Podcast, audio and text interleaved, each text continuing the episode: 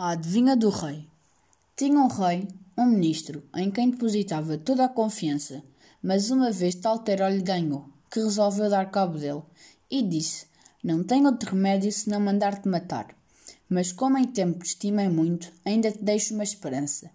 E é que mandes cá a tua filha, para ver se ela é capaz de adivinhar o meu pensamento, o qual vem a ser, que não há de vir nem de noite, nem de dia, nem nua, nem vestida nem a pé, nem a cavalo. Foi o ministro para casa muito, mas muito aflito, como era de esperar, e contou as suas tristezas à filha. Ela, esperta, disse: Deixe estar, meu pai, que eu já sei qual é o pensamento do rei, e desta lhe juro que eu hei de salvar. Preparou-se e no dia seguinte arranjou as suas coisas, de modo que entrou no palácio à luz confusco Ia com uma camisa fina de cambreia em cima do corpo, levada às cavaleiras de um criado velho que tinha.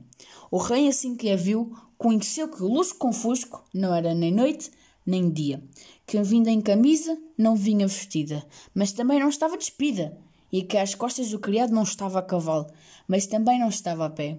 Louvou muito a esperteza da menina e disse-lhe que fosse dali dar parte ao pai que estava perdoada e que tornou a entrar na sua confiança, porque quem tinha filhas espertas era um homem de capacidade.